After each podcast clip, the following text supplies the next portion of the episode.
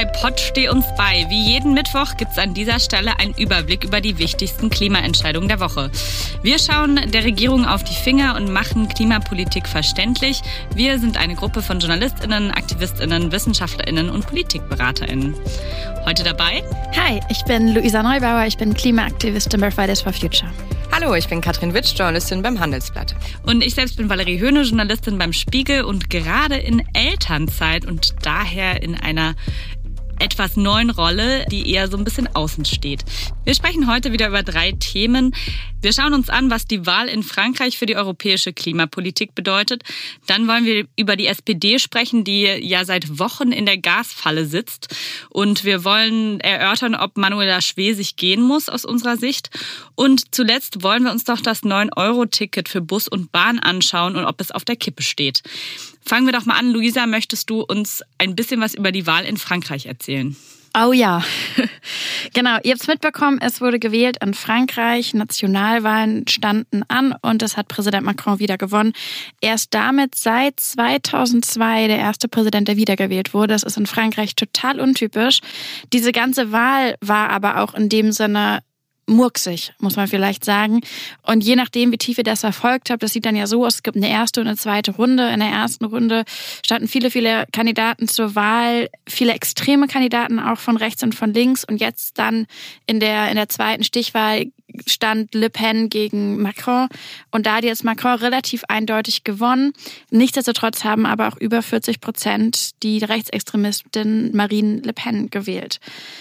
Das ist ein ganz schön krasses Ergebnis und es ist auch bedeutsam in Sachen Klimapolitik. Um es ein bisschen einzusortieren, Macron ist wahrscheinlich für viele Menschen in Deutschland so ein bisschen eine Übersetzung von dem französischen Christian Lindner. Wenn man aber in Frankreich selbst ist und sich das anguckt, stellt man fest, das stimmt nicht so richtig. Macron ist angetreten zu seiner letzten Amtszeit mit vielen Klimaversprechen. Er wurde erstmal begrüßt mit den, mit den Gelbwesten-Protesten, die im weitesten Sinne antiökologisch wahrgenommen waren wahnsinnig. Er hat dann weitere Versprechen gemacht, sie nicht eingehalten. Sehr prominent eins seiner gebrochenen Versprechen, das war diese Climate Assembly, diese große Bürgerveranstaltung fürs Klima, die monatelang getagt hatten. 150 geloste Menschen sollten Vorschläge machen und Macron hatte damals versprochen, ein Referendum daraus zu machen. Und dann hat das Referendum wieder abgesagt. Nun ja, und jetzt macht er wieder neue Versprechen zu dieser Amtszeit. Er möchte Frankreich zur ersten großen Nation ohne Kohle, Öl und Gas machen. Er möchte in Erneuerbare investieren. Er möchte in ökologischen Landbau investieren. Er möchte gegen die Luftverschmutzung und den Plastikmüll angehen. Und wir stehen jetzt vor der Frage, was machen wir daraus? Und zunächst vielleicht erstmal an euch beide. Wie viel Hoffnung gibt euch denn das Ergebnis und ähm, wie schaut ihr auf ja, die nächste Legislatur jetzt von Macron? Also ich muss natürlich dazu sagen, äh, wenn man das Klimathema einmal kurz beiseite stellt, um Gottes Willen, Gott sei Dank Macron, da sind wir uns, glaube ich, alle einig. Wenn man jetzt das Klimathema wieder dazu nimmt, dann ist es schon schwierig. Also Hoffnung macht natürlich, dass die Franzosen mehrheitlich dann doch eben demokratisch sind. Das ist schon mal gut. Brauchen wir ja auch, auch für die Energiewende. Aber ansonsten ist das schwierig. Ich fand es schon bemerkenswert heute. Ich habe ähm, den Leitartikel in der SZ heute gelesen, also in der Süddeutschen Zeitung. Und ganz zum Schluss stand, Macron darf die linken WählerInnen nicht nochmal enttäuschen und muss auch beim Klimaschutz handeln. Das fand ich irgendwie bemerkenswert, weil es eben ganz am Schluss stand und in der ersten Reaktion, im ersten Kommentar beim Spiegel habe ich es überhaupt nicht wahrgenommen, dass da überhaupt über Klimaschutz geredet wurde. Ich glaube, vielleicht ist es auch so, dass die Linke in Deutschland oder die politische Linke Macron so als Lindner begreift. Aber ich habe den Eindruck, dass die breite Bevölkerung Macron vielleicht auch eher so als Hoffnungs Träger für die EU auch begreift, weil diese, diese große Rede, die er damals gehalten hat, diese proeuropäische Rede und so weiter und die ganzen Leitartikelkommentare gerade sind ja so zum Glück, zum Glück, zum Glück ist es Macron geworden. Die breite Mehrheit in Deutschland. Genau, die ah, breite ja, Mehrheit genau. in Deutschland. Und das fand ich irgendwie so ganz interessant, weil weil diese Wahl ja doch äh, zeigt, wie tief gespalten Frankreich ist. Und es ist ja nicht nur Frankreich, es ist auch die USA. Diese ganzen großen Industrienationen sind irgendwie tief gespalten und eben auch in der Klimafrage natürlich. Und das lädt das Ganze so auf, weil man sich diese beiden Kandidaten anschaut, zum Beispiel Trump und Biden. Und natürlich sagt man, Biden, man muss Biden wählen, um Gottes Willen. Und das Gleiche ist jetzt im Prinzip mit Macron auch passiert. Man sieht Macron, Le Pen. Und man denkt, oh Gott, oh Gott, zum Glück ist es Macron geworden. Und da fällt irgendwie so die politische Differenzierung so ein bisschen hinten runter, mhm. habe ich das Gefühl. Und das, das ist irgendwie so ein bisschen schwierig.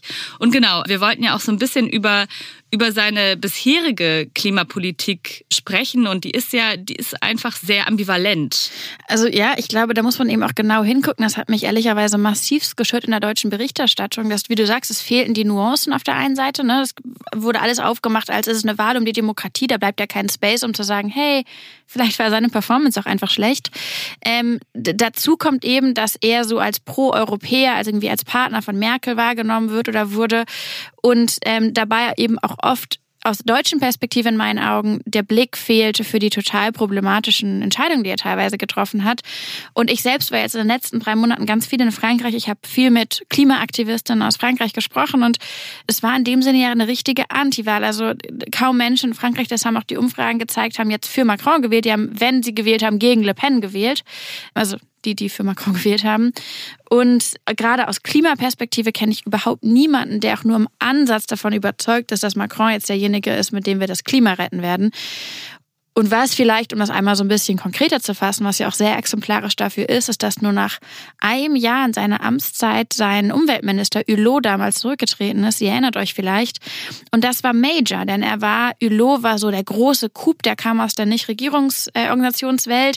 Und es war klasse, dass Macron den gewonnen hat. Und dann ist sein Umweltminister zurückgetreten und hat gesagt, Leute, ich habe hier keine Macht in der Regierung. Ich kann nicht machen, was notwendig ist.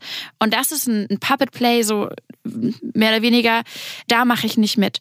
Und auch auf europäischer Ebene ist Macron jetzt ne, bei der großen Klimarhetorik immer am Start. Aber wenn wir uns die Agrarpolitik angucken, wenn wir uns die Emissionspolitik angucken, wenn wir uns angucken, ne, wie wird mit Klimazielen und internationalen fossilen Projekten gehandelt, ja, da ist der Kollege nicht derjenige, der irgendwie ganz vorne mit dabei ist in der Klimagerechtigkeit. Ja, ich glaube, das ist das Grundproblem eigentlich, was wir in Frankreich haben. Macron hat ja ganz viel versprochen, ist ja anfangs auch eher so als ein bisschen linksliberaler aufgetreten oder mhm. wahrgenommen worden zumindest.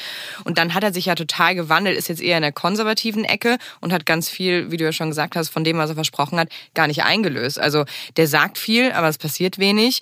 Und in der EU kann er eben alle großen Sachen äh, mittragen, auch die CO2-Einsparungspläne und so weiter, weil er ja weiß, äh, Frankreich hat Atomkraft und Frank, also sind ja fast 70 Prozent. Und Frankreich kann da seine CO2-Bilanz, die können das alles mittragen, weil sie die Atomkraft haben, aber darauf ruhen sie sich halt auch aus. Und ich glaube, das ist ein ganz, ganz großes Problem für Frankreich, wo die Erneuerbaren im Wahlkampf fast überhaupt kein Thema waren. Und in diesem äh, TV-Duell, was es ja noch gab vor der Stichwahl, waren das, glaube ich, gerade mal 15 oder 20 Minuten. Genau. Es ist natürlich auch dem geschuldet, dass so wahnsinnig viele andere Themen, Ukraine-Krieg und Co. Ja, gerade aber, aber es ist schon krass. Diese Stichwahl, die du ansprichst, ich habe es mir auch nochmal angeguckt, das waren drei Stunden Duell zwischen Macron und Le Pen und von diesen drei Stunden war Klima 20 Minuten, obwohl es für die Wählerinnen und Wähler gesammelt wichtig war und auch alle gesagt haben, Macron muss jetzt mit Klima noch Leute für sich mobilisieren. Das ist einfach ein anderes Setting, in das man eine Wahl rein, rein platziert. Ne? Ja.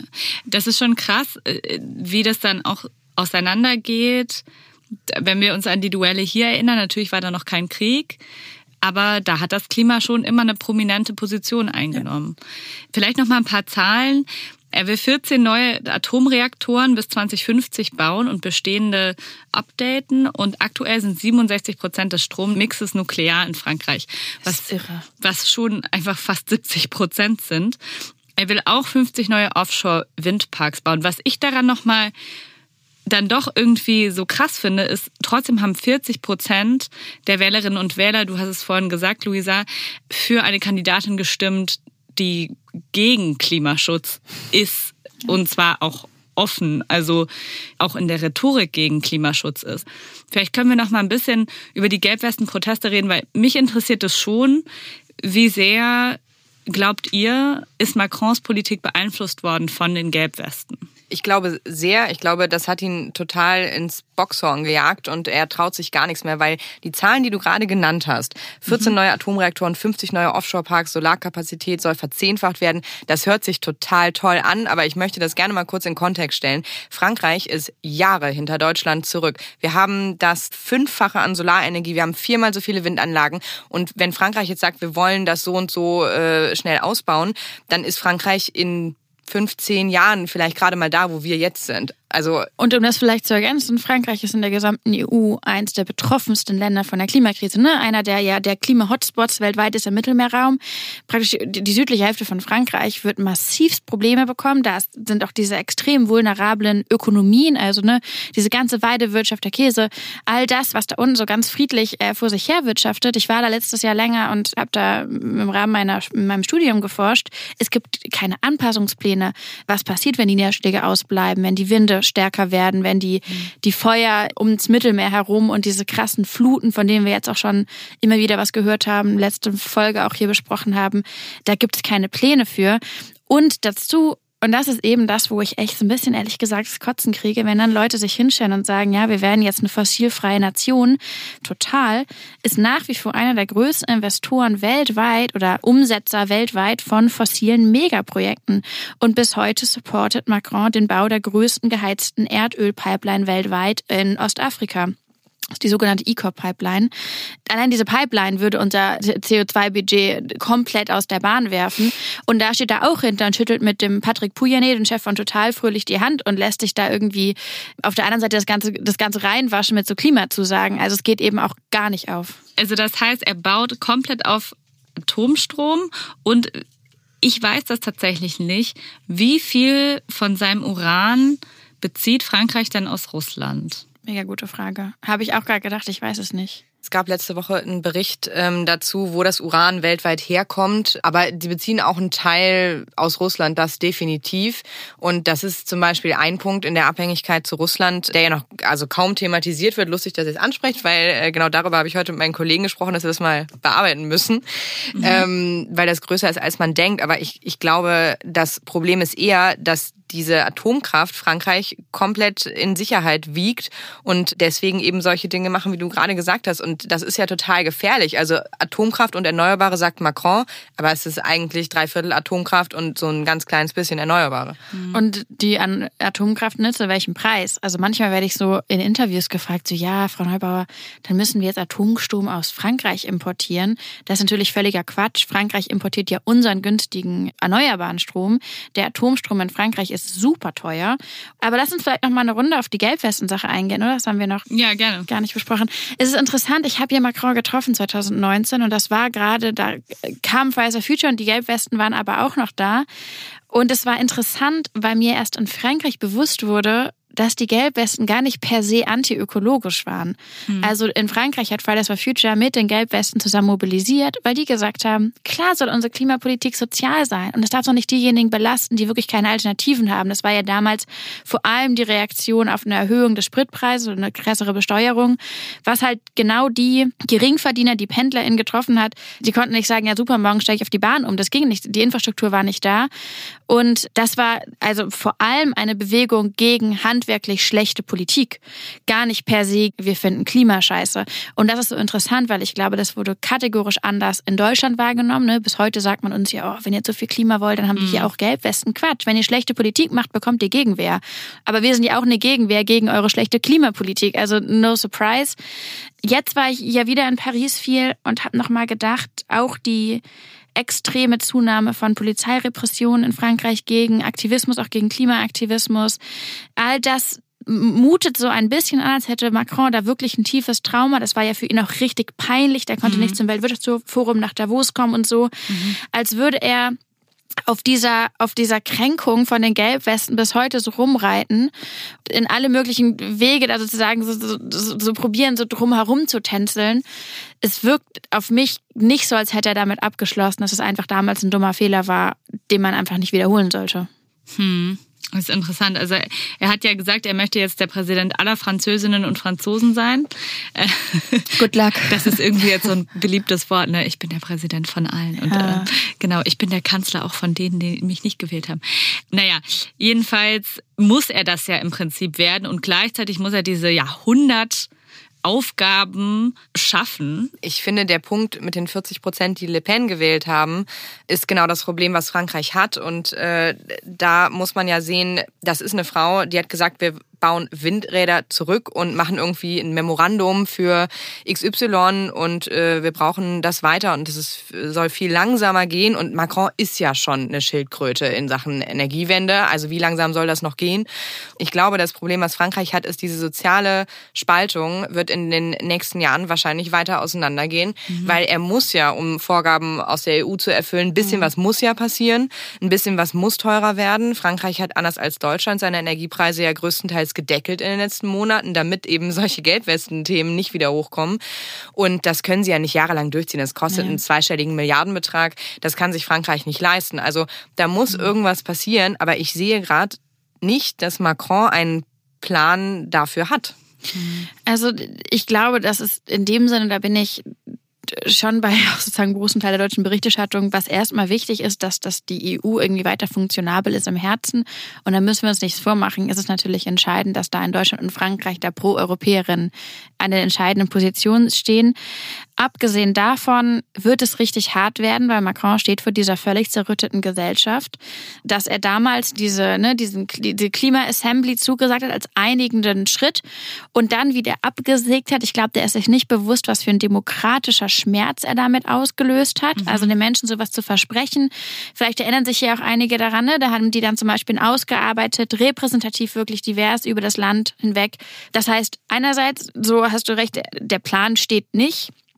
Es steht überhaupt nicht im Verhältnis zu der Aufgabe.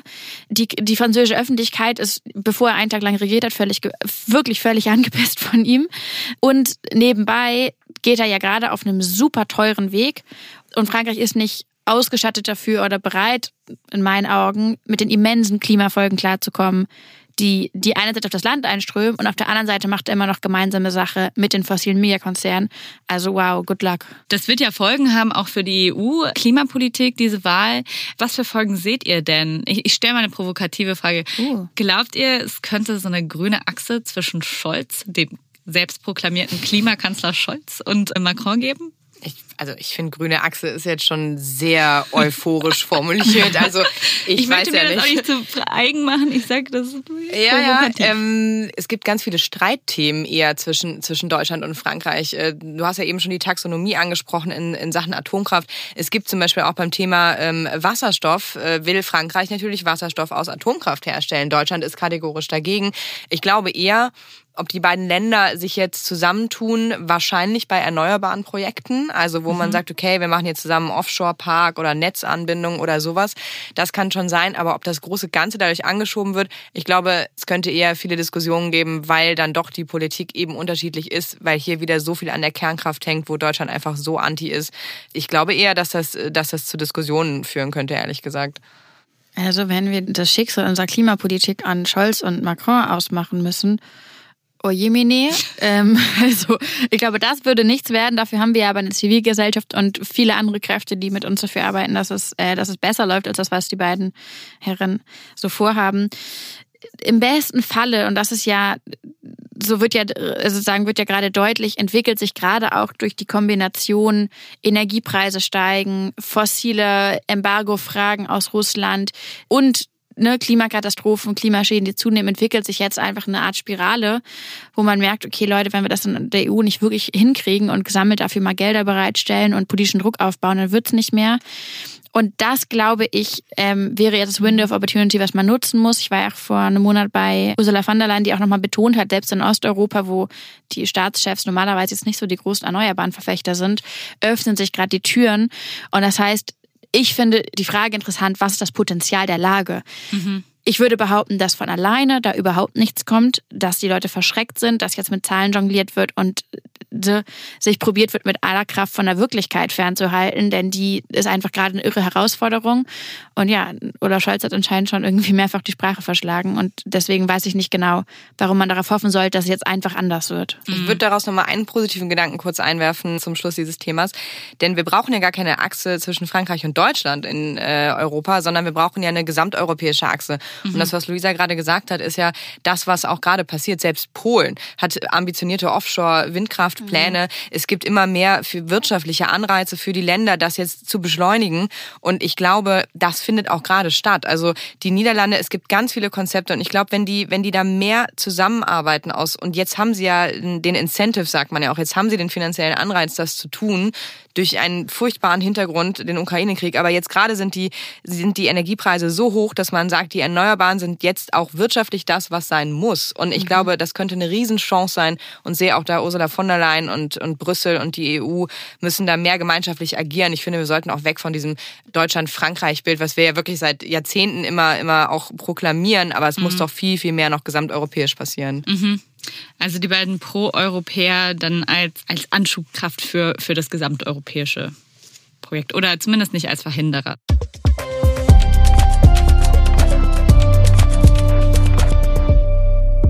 Habt es gerade schon gesagt, Luisa, du hast das Stichwort Gasembargo in den Mund genommen. Das ist ja eine, eine große Diskussion hier in Deutschland, ob und wie sich Deutschland ein Gasembargo leisten könnte. Und dabei immer prominenter wird die Rolle der SPD, die am Gashahn zu hängen scheint und aber auch immer mehr unter Druck gerät. In der letzten Woche wurden Rücktrittsforderungen an Manuela Schwesig laut, die wegen ihrer äh, Russland-Verbindungen unter Druck steht. Und Altkanzler Gerhard Schröder steht weiterhin fest an der Seite seines Freundes Putin. Wir fragen uns, was ist los bei den Sozialdemokraten? Vielleicht fangen wir so ein bisschen mit der Rolle von Schwesig an. Manuela Schwesig ist die Ministerpräsidentin von Mecklenburg-Vorpommern, wurde mit ähm, fast 40 Prozent im September des vergangenen Jahres gewählt. Und sie hat Anfang des vergangenen Jahres, als die Pipeline, die Gaspipeline Nord Stream 2 bedroht war von US-Sanktionen, hat die Landesregierung in Mecklenburg-Vorpommern eine Stiftung gegründet. Offiziell war das Ziel dieser Stiftung, Klimaschutz zu fördern. Allerdings war auch damals schon sehr klar, dass diese Stiftung eigentlich dazu da ist, um Nord Stream 2 fertigzustellen, weil staatliche Institutionen von den US-Sanktionen ausgenommen gewesen wären. Und das wird ihr jetzt gerade wieder zum Verhängnis, weil immer deutlicher wird, wie groß der Einfluss von ihr persönlich auf diese Stiftung war, aber auch wie groß der Einfluss von Nord Stream auf diese Stiftung war. Und jetzt ist auch noch herausgekommen, dass es möglicherweise da auch Steuerhinterziehung gab. Nämlich hat die Stiftung von Nord Stream 20 Millionen Euro bekommen als Vermögen und hat darauf keine Steuern gezahlt. Inzwischen ist aber klar, dass die Stiftung nicht gemeinnützig ist. Deswegen könnten Steuern darauf anfallen und das wären bei dieser Schenkungssteuer wäre das in dieser Höhe 50 Prozent, das wären 10 Millionen an das Land Mecklenburg-Vorpommern. Mecklenburg-Vorpommern ist ein kleines Land, das, das ist ein großer Haufen Geld. Ja, jetzt, äh, jetzt steht. Jetzt stehen wir da. Jetzt stehen wir da. Jetzt stehen, stehen wir da. Und Manuela Schwesig, wie gesagt, gerät immer stärker unter Druck. Luisa, du hast ja eine recht dezidierte Haltung. Vielleicht kannst, kannst du einmal, einmal sagen, was die ist. Schöne Frage. Ja, also die Sache ist ja die, wir haben mit Fridays for Future seit Jahren gegen Nord Stream 2 protestiert. Das hatte sozusagen immer wieder so kleinere Auslöser und vor allem wurde das getragen von unseren Gruppen in Mecklenburg-Vorpommern. Und die schon auch da mit den Umweltverbänden immer gesagt haben, Leute, was denkt ihr euch eigentlich, dass wir nicht auf die Zahlen gucken? Studien sagen ganz deutlich, man braucht das Gas von Nord Stream 2 nicht. Es sind Millionen Tonnen an CO2, die durch dadurch ähm, ne, produziert werden. Wir kennen auch alle die Problematik mit Methan und Gas, also Gaspipelines leaken, da kommt Methan raus. Das ist ein viel schlimmeres Treibhausgas als nochmal CO2. Und abgesehen davon verschärfen wir unsere Abhängigkeit von russischen fossilen Energien. Also so auf der Habenseite, what is there? Außer ne, halt Ideologie. Und da hängen wir. Das war für uns aber so deutschlandweit selten Thema, bis dann diese Stiftung kam. Und es ist interessant, weil normalerweise spreche ich nicht so richtig über so so dezidiert über Interaktion mit PolitikerInnen. Wenn wir diese Politikergespräche führen, dann ne, kommentieren wir das oder wir beschreiben es manchmal, aber wir gehen da normalerweise nicht im Detail drauf ein, weil wir diese Gespräche weiter führen wollen und weil wir mhm. auch sehen, das ist ein gegenseitiges Verständnis davon. Und in dem Sinne finde ich das auch erstmal okay. Aber diese Interaktion, die wir dann hatten mit Frau Schwesig, alter Schwede, ähm, das habe ich noch nie erlebt, mhm. ähm, dass wir mit einer wirklich einer Ministerpräsidentin so einen Umgang erlebt haben. Sie hat uns nämlich in dem Zuge, als wir uns öffentlich ähm, aufgeregt hatten über diese Stiftung und ich auch gesagt hat, Leute, wenn ihr so einen korrupten Scheiß macht, so und eure eure Gasprojekte da als Klimaschutz schönredet, dann ist es im Endeffekt Klimaleugnung 2.0. Also die Emission interessiert es nicht, ob ihr sie direkt leugnet oder noch eine schöne Stiftung drum baut, um es als klimafreundlich zu markieren. Und dann lud sie uns ein zu einem Gespräch und wir hatten dann Claudia Kempfert noch eingeladen mitzukommen, weil wir dachten, offensichtlich gibt es hier ein, Problem mit der wissenschaftlichen Grundlage. Ne? Und Claudia Kempfert hat noch Studien mitgebracht. Das ist eine, eine Ökonomin vom Deutschen Institut für Wirtschaftsforschung. Was hat Frau Schwesig gemacht? Die hat eigene Wissenschaftler mitgebracht, unangekündigt. Und wir haben erstmal gesagt, so, hm, das ist jetzt nicht so ein Wissenschaftler-Battle, wo jeder nochmal so jemanden mitbringt, sondern wir einigen darauf, es gibt einfach, es gibt Forschung, es gibt Fakten, es gibt Studien, die, die, die erkennen wir an. So, das ist erstmal so. Aber nee, sie hatte ähm, zwei Wissenschaftler dabei und nicht irgendwelche, sondern unter anderem jemanden, der mit einer Studie argumentiert hat, die von Nord Stream 2 in Auftrag gegeben wurde. So, und in dieser Studie kam Surprise raus, dass es total sinnvoll ist, dass Gas ja das, die beste Brückentechnologie ist, was für ein Unwort das wirklich ist, dass es allem und jedem zugutenkommen würde, ein wichtiger Schritt in der Energiewende wäre und dieser ganze Schwurbelkram, der offensichtlich nicht so stimmte. So, und dann saßen wir da und dachten, was machen wir denn jetzt? Also die weiß doch, dass das, dass das so nicht aufgeht. Wissenschaft kaufst du dir nicht ein, wenn du es ernst meinst. Und dann haben wir zwei Stunden etwas mit ihr gesprochen und mussten das Gespräch schlussendlich abbrechen, weil es nicht möglich war, auf so einer Sachebene sozusagen zueinander zu finden. Und wir hatten auch das Gefühl, sie will nicht verstehen, ne, warum mehr Gasinfrastruktur einfach jetzt gerade Energiewende blockiert, vor allem dann, wenn du sie nicht brauchst. Mhm. Ähm, es war so krass, ich habe wirklich da gesessen, ich dachte, das kann nicht angehen, dass so Politik gemacht wird. Ich habe viel erlebt, aber noch nicht sowas. Und in dem Sinne, wir streiken jetzt auch in diesem äh, Freitag diese Woche jetzt vor ihrem Landtag und fordern, dass das da alles aufgeklärt wird und die, die mhm. so da Konsequenzen ziehen. Das kann nicht angehen. Mhm. Ja, also ich bin, äh, das habe ich auch noch nicht gehört. Was, das ist ja, das ist auf jeden Fall mal eine krasse Story. Ich hätte es auch nicht gedacht, dass sie, ich meine, solche Termine sind ja immer so halb öffentlich. Also sie hätte mhm. ja mit euch ruhig mal ein bisschen Hintergrund Tacheles reden können, ne? Aber wenn sie sich da noch nicht mal auf irgendeine Diskussion eingelassen hat, obwohl das hat sie die Jahre ja vorher auch nicht gemacht. Ne? Also sie war ja die letzten Jahre immer vehemente Befürworterin dieser Pipeline, wie ja ganz, ganz viele in, in der SPD.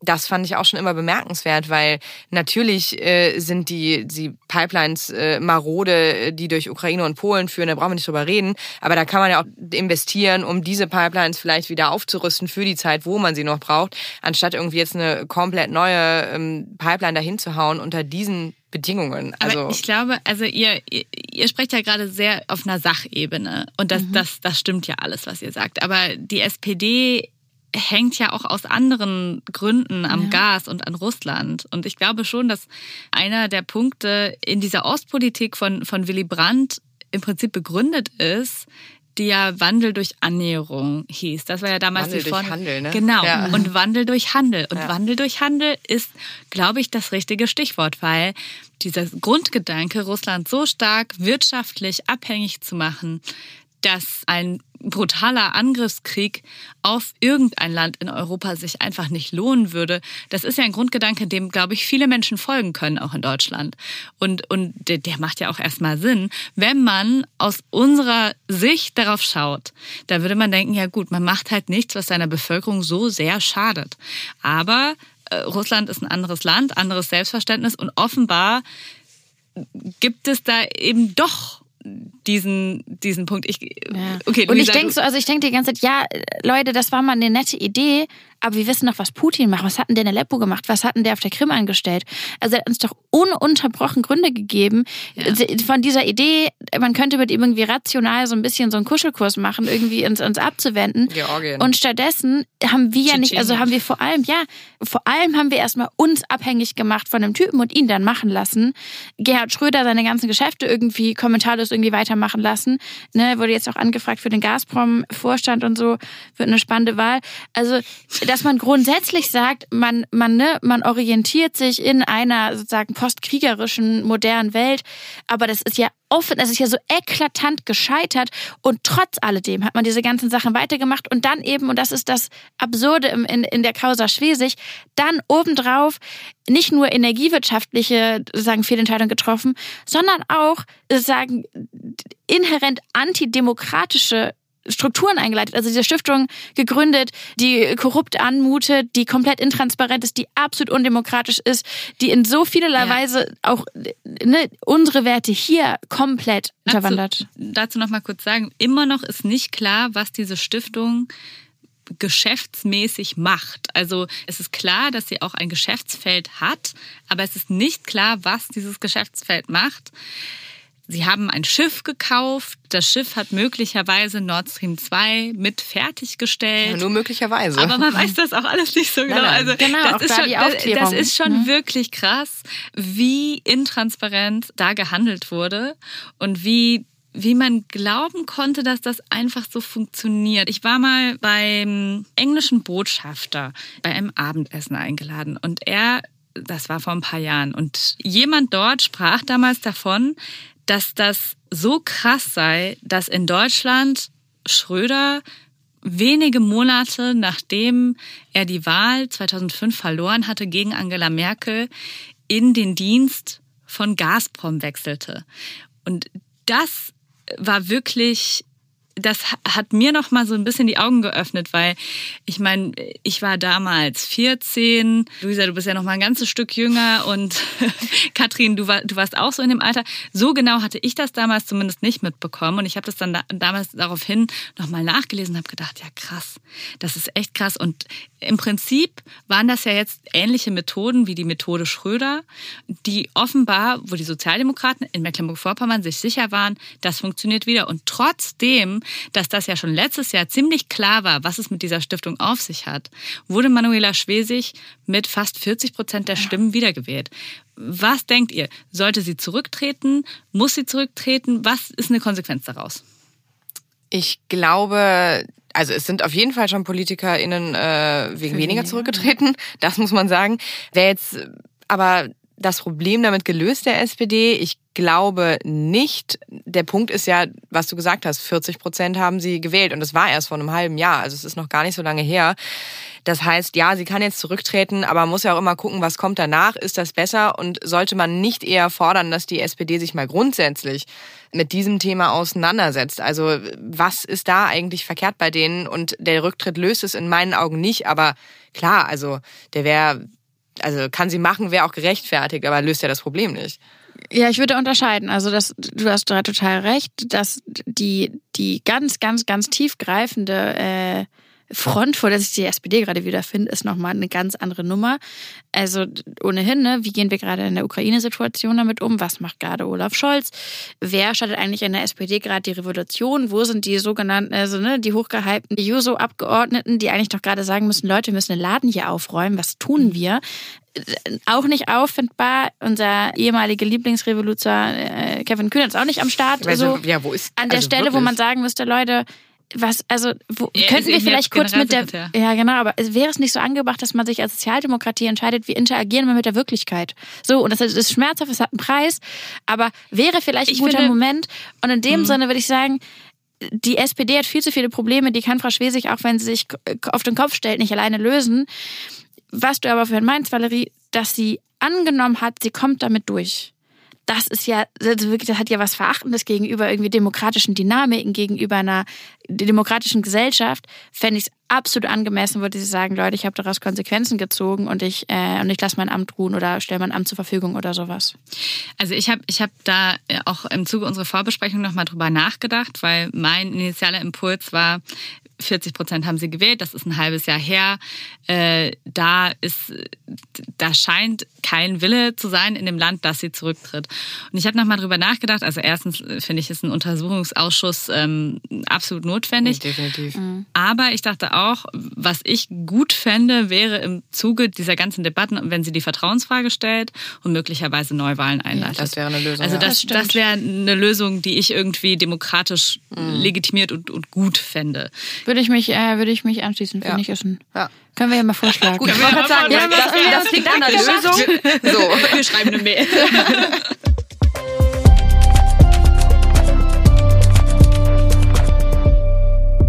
Kommen wir zum Schluss nochmal zur Verkehrswende. Vor einigen Wochen haben wir ja schon mal über das Entlastungspaket hier gesprochen. Und äh, jetzt geht's an die Umsetzung. Ein Punkt darin ist besonders heikel das 9-Euro-Ticket, das ja kommen soll für den öffentlichen Nahverkehr. Und jetzt ist die Frage aber, ob das 9-Euro-Ticket möglicherweise schon auf der Kippe steht. Ja, das ist ja eigentlich dafür gedacht gewesen, um auch die Verbraucher mit den hohen äh, Energiepreisen zu entlasten. Allen voran natürlich auch, ähm, damit die da ein bisschen was sparen können, vielleicht auch vom Auto mehr auf die öffentlichen Verkehrsmittel umsteigen. Für neun Euro kann man dann deutschlandweit mit äh, den ganzen Regionalbahnen fahren. Das ist ja auch ein sehr, sehr guter Vorschlag. Das Problem ist nur, jetzt sagt der Bund auf einmal, wir wollen die Kosten dafür nicht tragen, sondern das müssen die Länder machen. Wo der Tankrabatt von Christian Lindner natürlich vom Bund getragen wird, äh, sollen die Länder jetzt äh, das 9-Euro-Ticket selber zahlen. Da gibt's jetzt natürlich ganz viele Diskussionen, weil das Kosten von mehreren Milliarden sind, von denen wir hier reden. Und das ist nicht mal einfach so gemacht. Und gleichzeitig äh, schreit die Bahn schon, um Gottes Willen, wenn jetzt jeder ein 9-Euro-Ticket kauft, dann wie sollen wir diesen Ansturm bewältigen? Also, mhm. und da muss man das Ganze noch bürokratisch umsetzen. Und ich weiß ja nicht, wie es bei euch im Umfeld ist, aber ich verstehe die Angst der Deutschen Bahn da auch schon ein Stück weit, weil bei mir ja. sagen alle, ich kaufe mir dieses Ticket und dann fahre ich nur noch öffentliche Verkehrsmittel. Und also alle wollen sich dieses Ticket kaufen. Und ist das überhaupt bewältigbar, obwohl der Ansatz natürlich der richtige ist? Ja, also ich stecke nicht in der deutschen Bahnlogistik drin oder überhaupt in den öffentlichen äh, Verkehrsmitteln und deren äh, Über- und Belastungsfragen. Es ist schon interessant, was gerade die Signalwirkung dieser Debatte ist. Ne? Der Tankrabatt ist deutlich teurer als das 9-Euro-Ticket. Äh, bei einem sagt der Bund Ja und Amen, obwohl man weiß, der Tankrabatt ist im Kern wirklich schlechte Politik, also handwerklich wirklich, ne, es hat keinen Aus also kaum ausgleichenden Effekt, weil es genau denen zugutekommt, die ohnehin viel fahren sich das leisten können. Man weiß auch, dass die Preisschwankungen gar nicht primär jetzt nur Energiepreisschwankungen sind, sondern da kommen eben die Konzerne oben drauf, die Mineralölkonzerne, die da ganz viel jetzt äh, dick profitieren und die Preise sinken gerade schon wieder. Also im Kern bleibt eine relativ ungerechte fossile Subvention, ne, was genau das Gegenteil ist von dem, was man so als zum Beispiel äh, klimagerechte Politik verkaufen könnte. Und dem gegenüber steht das 9-Euro-Ticket, was man schon in der Signalwirkung erstmal ja als wirklich sinnvoll in einer Mobilitäts- und Klimawende wahrnehmen kann. Und das, was der Bund da gerade draus macht, also zu sagen, ja, wir haben uns hier entschieden, wo unsere Prios sind, das ist schon heavy. Und das würde ich, ne, bevor wir ins Inhaltliche kommen, erstmal vorwegstellen. Uff, Finde ich hochproblematisch. Ja, aber überrascht dich das? Ich meine, wir reden von der Verkehrswende. Die hat de facto nicht stattgefunden äh, in den letzten 30 Jahren. Bislang hat sie nicht stattgefunden. Aber man war ja doch mit der Ampelregierung in so einer leichten Hoffnung gestartet, dass da jetzt was passiert. Ich erinnere mich noch so gut daran, wie oft die Grünen mir irgendwas vom Bundesverkehrswegeplan erzählt haben ja. und was sie erstmal alles machen würden, wenn sie in Aber wer hat das sind. Verkehrsministerium? Nicht die Grünen. Aber nicht wer hat den, wer, hat, wer, wer hat den, den gegeben? Also wer, hat der FDP gegeben? Genau, die Grünen. Ja, aber also Volker Wissing, also ne, der war, ähm, der war auch bei uns auf dem Energiegipfel vom Handelsblatt äh, und hat da gesprochen und da habe ich auch gedacht, puh, also das ist schon ganz schön rückwärts gewandt. Ne? Also der hat aber auch schon andere Töne angeschlagen. Also ich finde, ah. ich finde schon, dass die Regierung sich da noch mal eigentlich so ein bisschen unter Wert verkauft. Also das, was man irgendwie gedacht hat, was sie als Zeichen senden könnte, sendet sie nicht. Und stattdessen ist das halt, das ist so eine Politik vor zwei Jahren von der GroKo, hätten wir doch alle gesagt, na klar, das, das ist. Einfach. Aber und ich finde auch ehrlicherweise die also, also man kann sagen, ja, was erwarten wir von Volker Wissing und die Achse Wissing-Lindner, dass das jetzt nicht die Klimaradikalen sind, okay, fair enough. Aber darum geht es doch gerade nicht in dieser Regierungskonstellation, wo klar ist, alle müssen so kompromissbereit sein, dass diese Irrationalitäten eigentlich keinen Platz haben sollten. Und diese, ne, dass man sich am Endeffekt auf gute Sachpolitik einigen muss, wenn man gemeinsam Nenner finden möchte in dieser Ampel. Und das heißt, weder SPD noch Grüne noch FDP sollten sich eigentlich herablassen müssen zu offensichtlich sozusagen blöden Entscheidungen für relativ überschaubare Minderheiten. Der Punkt ist ja, dass auch die, die Benzinpreise schon wieder gesunken sind. Ja. es ist eben einfach nicht so schlimm geworden, wie man im März zeitweise vermutete. Und von daher sollte man doch auch darauf reagieren. Ich glaube übrigens schon, dass der ÖPNV und die Bahn überlastet wäre. Ich glaube, das ist ja genau das Thema. Ne? Also wenn das 9-Euro-Ticket kommt und hoffentlich wird es kommen, hoffentlich einigen sich Länder und Bund bei der Finanzierung, dann ist es ein, guter, ein, ein gutes Ding. Und dann wird man aber sehen in den Sommerferien, wir reden hier von Juni, Juli, August. So, dann wird man sehen, dass die Bahnen komplett überfüllt sind aus allen Nähten platzen, was sie ja auch eh schon tun in Genau. den Ferienzeiten. Und äh, dann wird nämlich genau das kommen, was du sagst, Valerie. Man wird sehen, das Netz ist einfach nicht gut und richtig und genug ausgebaut. Und das kann natürlich ein Anreiz sein. Das kann aber auch irgendwie Menschen, und davor habe ich eher Angst, Ja. davon abschrecken, Moment. mit den Öffn auf die Öffentlichen umzusteigen. Genau. Auf der anderen Seite, aber wenn man sich überlegt, okay, können wir zum Beispiel irgendwie die Taktung erhöhen, können wir dafür sorgen, dass wir nochmal Alternativangebote oder Routen oder was auch immer kurzfristig zur Verfügung stellen, vernünftig Begleitung machen, da Servicepersonal aufstocken oder so weiter und so fort, um dann tatsächlich dafür zu sorgen, dass Menschen einfach eine genuin gute Erfahrung im öffentlichen Nahverkehr machen. Ne, das wäre ja das Beste, was passieren könnte, was ja ein riesen Krux an der Mobilitätswende ist, ist, dass Menschen einfach so wenig aus ihren Mustern ausbrechen und denken und sich einbilden, das Auto wäre irgendwie in ganz vielen Fällen immer die bequemste und schnellste und günstigste Variante, weil man es nicht anders erlebt hat, weil man es weil man es gar nicht richtig vergleicht. Ne, Es hilft einfach, die Sache holistisch anzugehen und zu überlegen, wie macht man es den Menschen so leicht wie möglich. Ja. Und ich hoffe einfach, dass dieses 9-Euro-Ticket, dass es ein Erfolg ist, dass es kommt, dass es bezahlt wird. Und dass es heute erst der Anfang ist. Ich glaube, Ja. das ist genau der Punkt. Das 9-Euro-Ticket klingt toll. Ich, ich war total traurig, als ich gehört habe, es soll jetzt direkt auf drei Monate begrenzt werden. Warum? Also kann man nicht mal ein Konzept machen, wo das generell auch ähm, die Preise runtergesetzt werden, wo das mehr subventioniert wird, das Netz ausgebaut wird. Weil wir, also auch beim Handelsblatt, wir schreiben uns tot über Elektromobilität, ja. Und aber wir müssen ja eigentlich über die Verkehrswende reden. Das regt mich schon seit Jahren auf. Und ich hoffe, dass dieses Monatsticket vielleicht endlich mal einen Anstoß gibt im Sommer, darüber Ja. zu reden, obwohl dann ist natürlich Pause im Bundestag. Das war Pott steh uns bei für diese Woche. Wir bleiben dran und hören uns in unterschiedlicher Runde jede Woche. Falls es euch gefallen hat, neue Episoden gibt's immer Mittwochmorgens. Schaltet ein, abonniert uns auf Spotify, Apple, Amazon, Google oder überall, wo ihr sonst eure Podcasts hört. Bis nächste Woche. Tschüss. Ciao. Tschüss.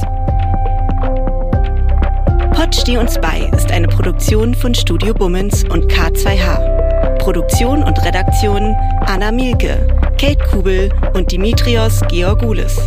Executive Producer bei Studio Bummens Tobias Baukage und bei K2H Moritz Hohenfeld. Musik Simon Fronzek. Ton und Schnitt Mia Becker.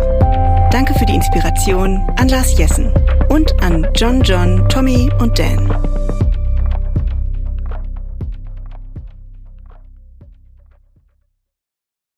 Die Studio Bummens Podcast-Empfehlung. Ich bin ganz aufgeregt, weil wir haben uns ja in einem Podcast eigentlich kennengelernt und dann haben wir entschieden, dass wir quasi jetzt einfach uns weiter kennenlernen wollen und das machen wir weiterhin in einem Podcast. Ich möchte erstmal noch festhalten, dass nicht wir uns entschieden haben, sondern dass du mich aktiv gefragt hast. Und das ist so ein guter, guter Moment für mich, weil wenn alles schief geht, kann ich dir Vorwürfe machen, Salwa. Dass ich schuld bin, weil ich dich gefragt habe. Das Ja. wäre so ein Kla das ist wirklich klassischer Männermove. Am Ende bin ich schuld. Du, du hattest gar keine Chance gegen mich, richtig? Das ist das Wichtigste daran, dass man am Anfang Schuldzuweisungen äh, schon mal äh, Schon mal klärt, schon mal die. Fronten Ja. klärt. Ja, finde ich gut. Hallo und herzlich willkommen, finde ich die Podcast-Phrase. Das sagen die immer. Hä, was willst du denn sagen? Was willst du, Ich was, möchte was sagen, wir? was- wir haben uns was noch gar nicht, Extravagantes. wir haben uns noch nichts überlegt, wie wir die Menschen, die hoffentlich das hören werden, wie wir die begrüßen. Förmlich, Handschlag, würde Hey, ich sagen. yo! Wenn wir in einem Raum aufzeichnen, können wir uns ja auch immer so abklatschen. Und dann ist quasi der Klatscher der Start für den Podcast. Wie findest du das? Wie fändest du, wie fändest du es, wenn man so, äh, wie so, wie so Studenten im Oh. ersten Semester so auf den Tisch klopft? Hey Leute, na? Nee, das ist komplett scheiße. Nee, das funktioniert irgendwie nicht. Kleiner Vorschlag, wie wär's mit Hallo? Hey Hotzo, ich freue mich sehr. Wir machen einen Podcast zusammen. Das Schwierige an einem Podcast ist es wie mit einem Hut, finde ich. Wenn du erst, den ersten Tag einen Hut trägst, ist es weird. Wenn du immer einen Hut trägst, ist es absolut okay. Zum Beispiel so Ray Garvey, der hat immer einen Hut auf und da wundert man sich auch nicht. Aber der erste Tag, an dem Ray Garvey einen Hut auf hatte, war weird. Ich bin dafür, dass wir in Zukunft mit Klopfen begrüßen und ab dem Moment, wo wir einen Podcast haben, auch einen Hut tragen. Es gibt, glaube ich, vier Millionen Einwohner Berlins und ich glaube, genauso viele Podcast-Ideen stehen an jedem Tag. Ja, und eine davon sitzt hier gerade. Warte, warte, einen Satz möchte ich noch haben. Salwa, und deshalb machen wir zusammen einen Podcast. Hotze, ich freue mich drauf. Das wird gut. Von Studio Bummens, Hotz und Humsi. Immer samstags. Überall, wo es Podcasts gibt.